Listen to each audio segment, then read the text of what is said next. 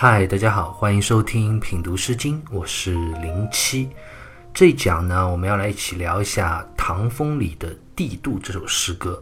《帝杜》是一首流浪者之歌，诗人啊用非常伤感的笔触，表达了自己心中的孤独与无助的哀叹之情，令读者同情感动不已。那诗人他是一位怎样的流浪者呢？他面临着怎样的一份孤独呢？读完这首诗歌之后啊，我们还应该有怎样的关于这个时代、这个社会的思考呢？我想接着我们就来一起品读一下《帝都》这首诗歌。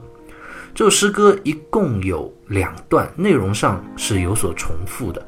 我们就先来读一下这首诗歌分别两段的第一句：“有地之度，其叶栩栩；有地之度。”其叶晶晶，有地之度，这个“地”字，毛诗里就解释为特也。什么叫特也呢？就是指树木孤立的样子。就讲有这么一棵树啊，它孤零零的独自生长在那里。那是什么树呢？杜指的就是棠梨树。紧接着，诗人就继续具体的来描写这棵棠梨树它的样态了。其叶栩栩。栩栩这两个字是指树木枝叶繁茂的样子。那诗歌第二段讲到的“其叶晶晶”，“晶晶”这两个字啊，也是指树木茂盛的状态，意思上和栩栩是比较接近的。那问题就来了，诗人为什么一上来要描写这样一棵孤独生长、枝叶又茂盛的棠梨树呢？当然是有所隐喻的。我们刚刚就讲过。《帝都》这首诗歌是一首孤独的流浪者他自我感伤之作，所以诗人见到了这旷野中孤独生长的棠梨树啊，就不免想到了自己，也是这样的一份孤独和寂寞。但其实啊，诗人在这里还表达了另一层更加令人心酸的遗憾，那就是事实上啊，自己还不如这样一棵棠梨树。为什么呢？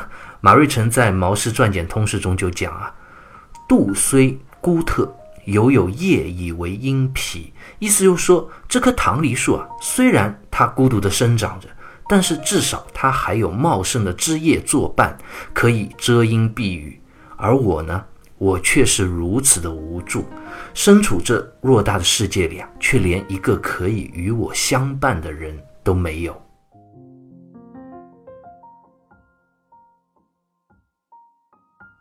那我们接着来看诗歌这两段分别的第二句：“独行踽踽，岂无他人？不如我同父。独行穷穷，岂无他人？不如我同姓。”独行踽踽，诗人在描写完孤立的棠梨树之后啊，就开始描写到自己的状态了。独行就是指独自行走之意，诗人独自走在路上，流浪着。而且啊，不单单是行为上的独自行走啊，更是一种内心的孤独落寞之感，所以就用了“踽踽”这两个字。朱熹在《诗集传》里面就讲啊：“踽踽，无所亲之貌。”意思就指没有人可以亲近的这种样子，无依无靠。那接下来第二段讲到“独行穷穷”，也是相同的意涵。“穷”这个字啊，通“穷”。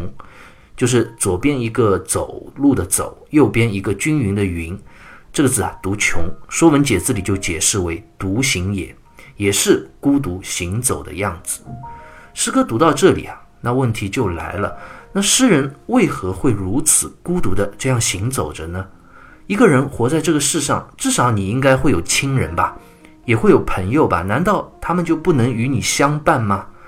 当然，诗人一定也知道我们读者。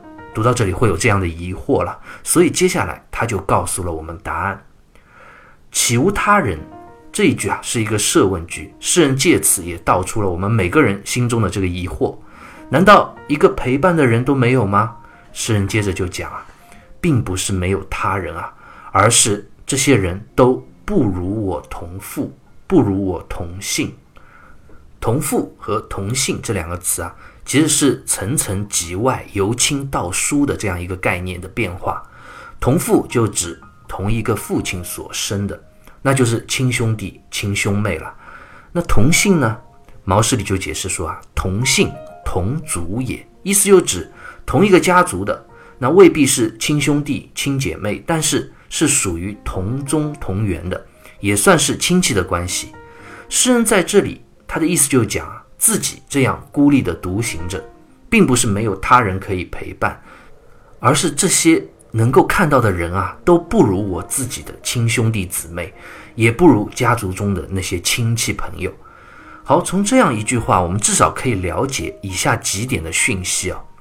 首先，诗人可能是一位没落的贵族吧，而且这个时候他的亲人都已经不在身边了，他独自流落在异乡的街头，背井离乡，无依无靠。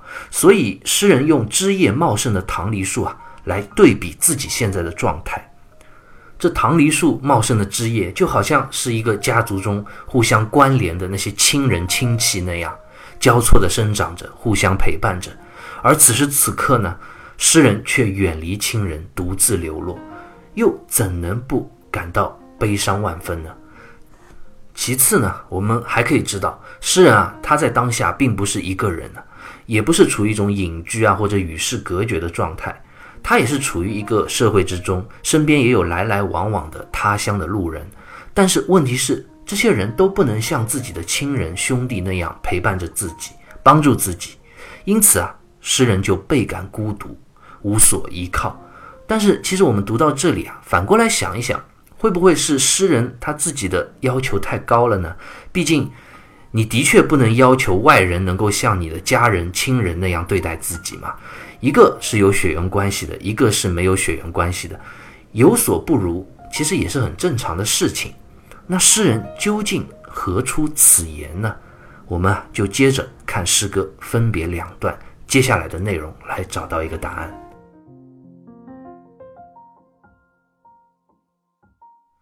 诗歌两段接下来的内容啊是完全一模一样的，这也说明这些内容是诗人。所要着重感叹、反复述说的这样一种内心的独白：“皆行之人，胡不比焉？人无兄弟，胡不次焉？”皆行之人，这个“皆”字是一个表示哀叹的感叹词。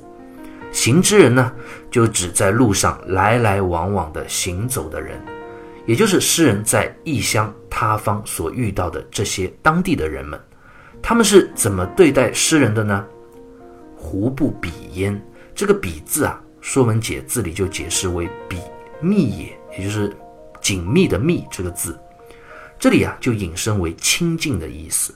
诗人就在悲伤的感叹说：“哎，你们这些来来往往的过路人啊，为什么都不与我亲近呢？为什么都不对我表现出那一丝的善意和同情心呢？”人人都是如此的冷漠，世态炎凉，人情冷暖，令人心酸无比。人无兄弟，胡不刺焉？刺这个字啊，就是资助或者帮助之意。诗人面对旁人的冷漠，最后道出了心中最深的无助和无奈。朱熹在《诗集传》中就讲：“行路之人，何不明我之独行而见亲，怜我之无兄弟而见助乎？”意思就是说，你们这些过路人啊，就可怜可怜我吧，给我一些资助或者帮助。我已经是一个没有兄弟、远离亲人的这样一个人了。我背井离乡，无依无靠，难道你们看到我就没有那么一点同情心吗？正是因为诗歌啊，这最后一句有点哀求的话语，所以啊，也有很多人认为这首诗歌其实是描写了一位在。异乡流浪乞讨的这样一个乞丐，他在乞讨的时候所吟唱的这首诗歌，他在恳求走过路过的路人们能够发发慈悲，同情自己的无亲无故、孤独无助的这样一种悲惨的境遇，给自己一些施舍或者资助。当然，这样的理解应该说也是符合诗意的，也是讲得通的。《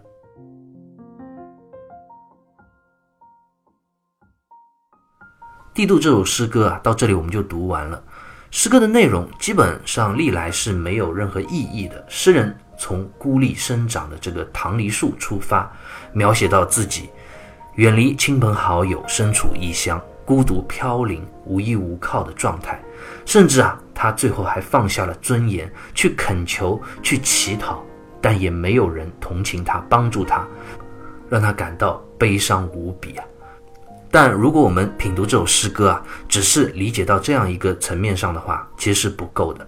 我想，我们至少应该要紧接着问自己两个问题：首先，这位诗人为什么会沦落到如此孤单悲伤的这样一个境地呢？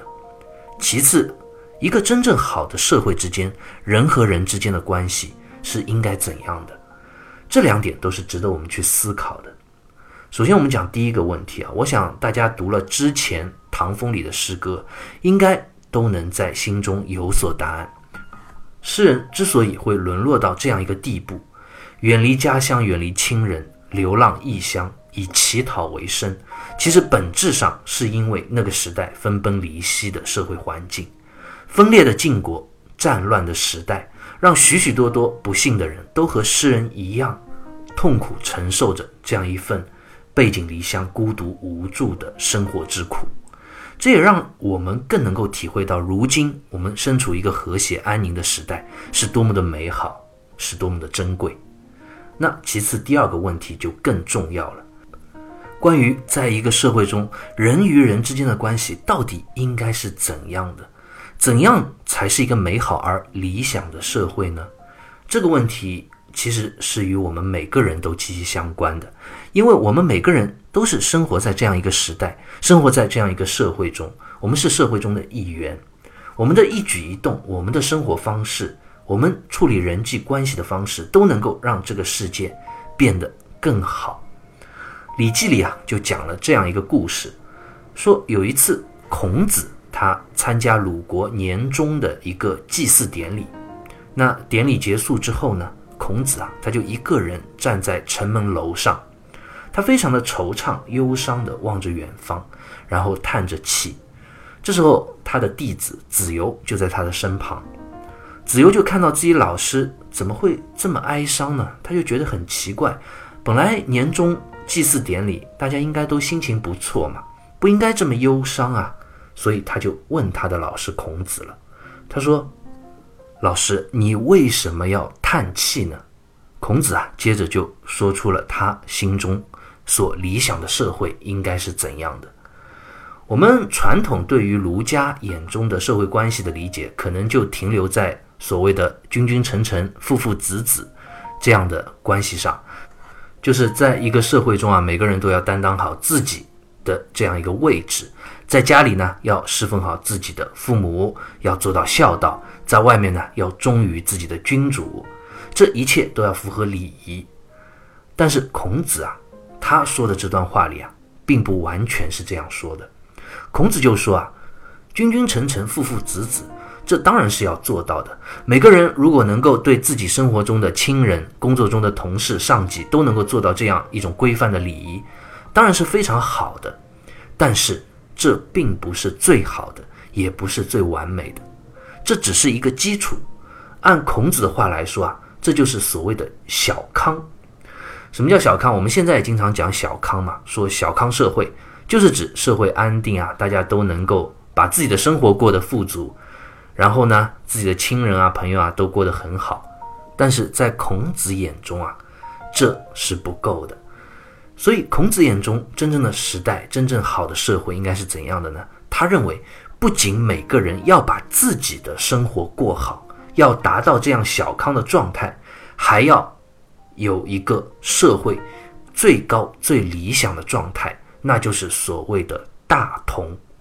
我们现在也经常讲到世界大同，这是一个美好的对于社会状态的终极理想，美好的期望。那大同社会的人际关系是怎么样的呢？孔子紧接着就做了这样一个描述，非常经典的。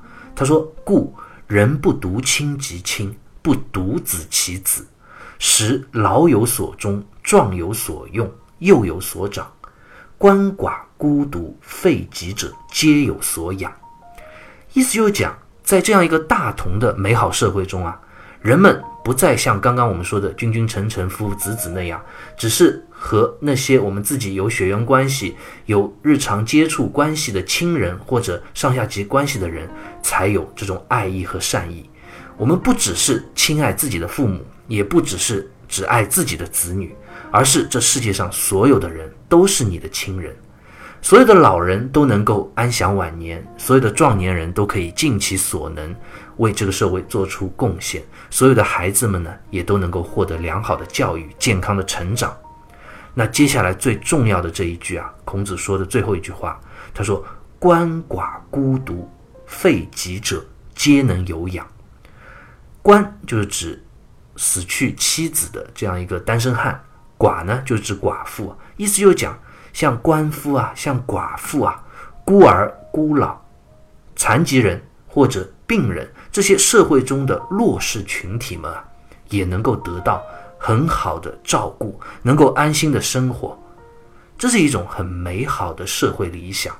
这可能跟大家原来以为的那种儒家的对于社会君君臣臣、父父子子的理想是有点不一样的。它比我们所常认为的这种君君臣臣、父父子子的社会理想，要再高一个层次，而这才是孔子所要真正追求的社会状态。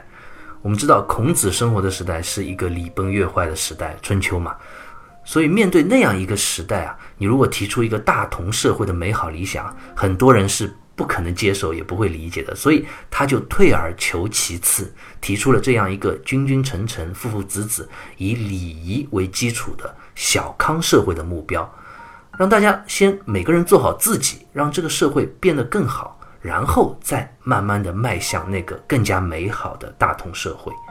我们现在讲的共产主义或许也是这样吧，人人啊都没有私心，所有的人都是你的亲人，你的朋友。你愿意无私的去帮助他们？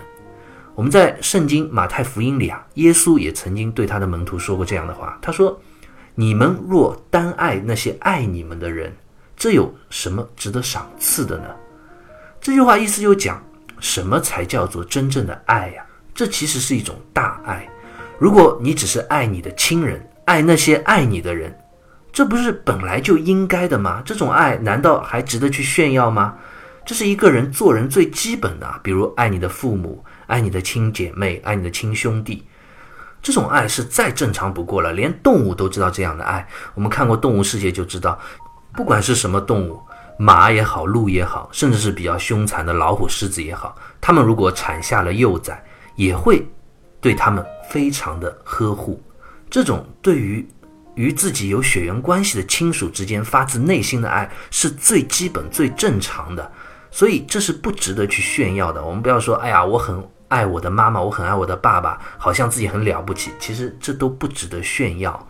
如果你连这样的爱你都做不到的话，那你连一个动物，连一个禽兽你都不如了，更不配说我要做一个人了，是不是？那一个真正的人所要追求的爱是怎样的呢？是一种超越血缘关系、超越阶级种族的这样一种大爱。这才是真正我们人类社会中应该有的爱，也是一个真正理想的大同世界所应该有的。我们再回过头来看《帝都》这首诗歌，诗人就处在了这样一个缺失爱的时代，一个没有温情的时代，人人都只顾着自己，社会冷漠无情，世态炎凉，这是多么令人感到悲哀啊！当然，我们当下的时代虽然比诗人所处的那个时代要好很多了。但还是有很多不足之处的，有很多地方还有战争，有很多人还吃不饱，世界上还有很多的不公平，每天啊都有很多残酷的事情在发生着。所以，我们讲《帝都》这首诗歌，这样的诗歌它存在着，它的意义在哪里？每当我们读到它的时候，我们就应该反思一下自己，反思一下我们自己的时代。我们这个时代是有爱的吗？我们的爱是自私的吗？我们对身边的人，哪怕是陌生人也好，是不是也能够做到亲近和爱意呢？能不能在他们困难的时候伸出援手呢？当然，我知道很多事情在现实中做起来会有很多的阻碍，但是也绝不能影响我们去追求那一份美好世界、美好社会的决心和理想。这或许就是帝都这样的诗歌流传千年，一直存在着，依然所具有的现实意义所在。好，关于《帝都》这首诗歌，我们就先聊到这里，下期再会。